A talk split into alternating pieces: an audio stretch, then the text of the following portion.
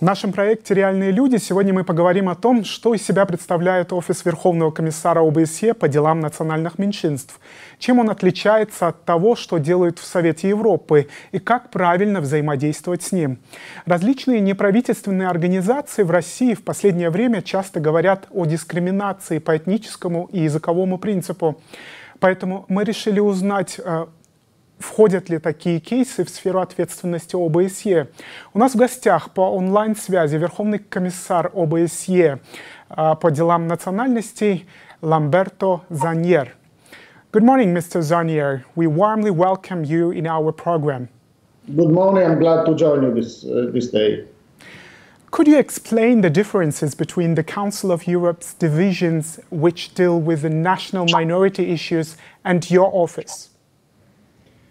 Um, the Council of Europe uh, bases its activity on a framework convention on national minorities. So let's say the basis of the engagement of the Council of Europe is uh, uh, legal in terms of uh, nature and is based on the uh, uh, engagement of the states through the ratification of the convention to a certain level of treatment of the minorities. So this is about minority protection, it's about human rights, and, uh, uh, and it's about the implementation of mechanisms that are being set up by the Council of Europe to follow up on all this. Uh, my mandate is, uh, is very different. Uh, my mandate is not a, a, minority protection mandate, is a conflict prevention mandate. Uh, the, the engagements that I'm looking at are engagements of the participating states of the OSCE to invest in uh, peaceful relations among them, uh, and, and it is in this context that I look at the relationships between governments and minorities, and, and governments which are not necessarily only the governments uh, of the countries where the minorities reside, but it's also sometimes the governments of the so-called kin states, uh, which are the states of reference to uh, ethnic minority groups. Um, and, and look at the complex of this relationship and try to assess issues uh, that may create uh, uh, instability or may create crisis in this kind of relationships. Um, of course, I work very closely with the Council of Europe. It's, it's uh, uh, uh, how can I say, it's very adjacent, the work that I do to that of the Council of Europe, and we, we have a, a, a constant interchange and a constant cooperation. In which cases do you interfere situations? What should happen in a member state to bring you to interfere a situation?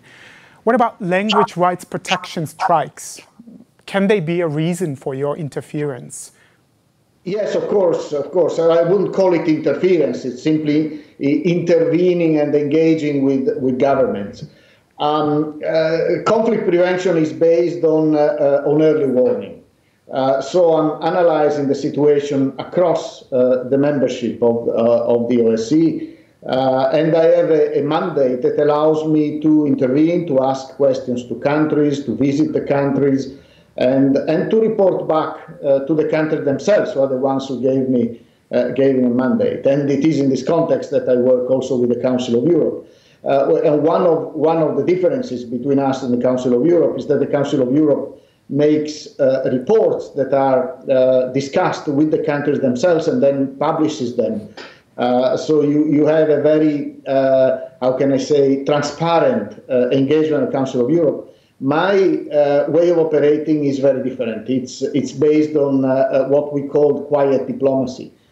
so I look at issues like the ones you mentioned, language and education, uh, in, in general and the principles that inspire us, principles that have been codified by a number of high commissioners over the years.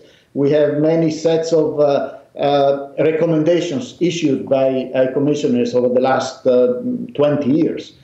Uh, and, and these recommendations set, uh, set out a, a, a, complex web of recommendations and and guidelines, uh, uh, which, when they are respected, will guarantee that there is stability in relations.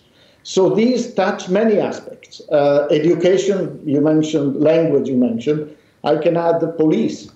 I can add access to justice. Uh, I can add the use of media uh, and access to media. I, I, can also uh, add uh, rules that we have developed, and we will be marking uh, uh next week uh, at an event in, in Italy, in Udine, uh, the so-called Bolzano-Bozen recommendations on the relations between countries in respect of national minorities. So there are certain things that the country where the minority resides is entitled to do, and there is a limit to how much neighboring countries can uh, intervene in support uh, what they perceive as their communities abroad, communities that, from an ethnic perspective, are close to those countries, uh, but uh, but uh, from a legal perspective, are residing in the country. Therefore, the jurisdiction, the sovereignty is that of the country where they reside. That is a difficult and sensitive balance, uh, and and we intervene discreetly with all sides to try to uh, to try to advise them on best practices in addressing the issues that are uh, controversial, and it can be any of the ones that I mentioned, uh, and and try to promote a, a more uh, a less conflict, conflictual relationship. From time to time, you visit member states. I suppose you meet not only with the officials, but also uh, with NGO activists. Do you have influence on making a list of those who are invited to the meeting with you? I mean NGO activists?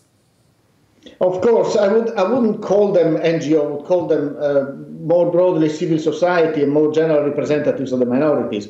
We do have uh, a relationship with uh, uh key representative of minority groups throughout the OSCE area. So when I travel, of course, I meet with the governments. Uh, but I also meet with these representative of minority groups, and then in some cases with other members of the civil society, some NGOs, etc. Uh, but, but to me, I feel uh, that I, uh, I have a role of a bridge between uh, the minorities and the governmental institutions, and then whatever source can help me analyze the problems and, and identify possible solutions, that is, of, of course, welcome. So when I visit a country, I always have a pretty busy schedule and a long list of interlocutors.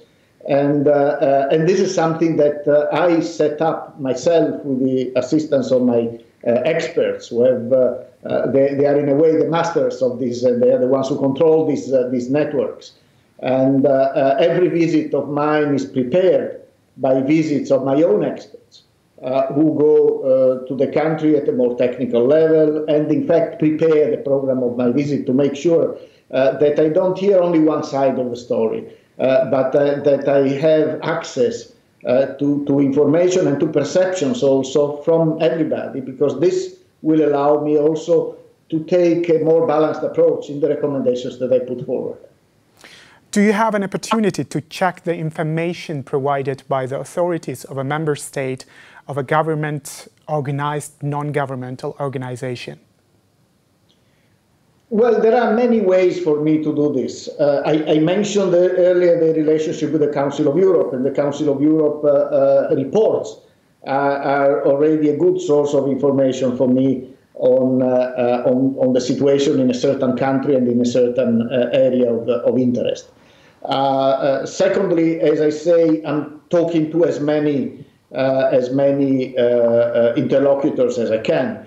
But then, thirdly, one other element that I that I have is the work with the academic and research environment because that is giving me another angle. There are people who uh, spend their time working on these issues from a research, from an academic point of view, who have a huge amount of expertise on these. And, uh, and some of these be- best experts are around uh, a, web of European universities. So I'm keeping also those channels open, and I'm trying to have access also to this kind of analysis, so that I have uh, uh, many many sources of. Uh, uh of information that I can uh, that I can check on, and then try to avoid uh, how can I say the, the risk of being somehow indoctrinated by just one of the sides. But I just I just make it as as my key working method that of having multiple uh, sources as much as possible. Is your office restricted by, by the authorities of a member state when it wants to take any steps? Have you ever faced this kind of obstacles? Well, uh, restriction is a big word, but certainly uh, the first thing I would say is that we are uh, living at a time where geopolitics is back. Uh, and when uh, uh, relations between the country become more polarized, between countries become more polarized, also issues revolving around minorities become more politicized. And, and this is making the space for me to, to engage uh, uh, a little bit uh, less less open, and I have to find ways to to to navigate in this in this space. Uh, in a way that I don't, uh, uh, I, that I'm not perceived as the friend of one of the sides, engaging or looking into what the other the other is doing. Um, a, a, second set of problems has to do with the interpretation of my mandate, a mandate that goes back to the early 90s. And at that time, when it was developed, it focused on uh, events in the former Yugoslavia and the former Soviet Union, uh, uh, where uh, borders appeared virtually overnight, borders that divided communities, that created uh, uh, minorities in, in, in, a very short time frame. And, and that was, in a way, the basis for the development of this of the mandate of the Office of High Commissioner as a stabilizing tool in, in that context.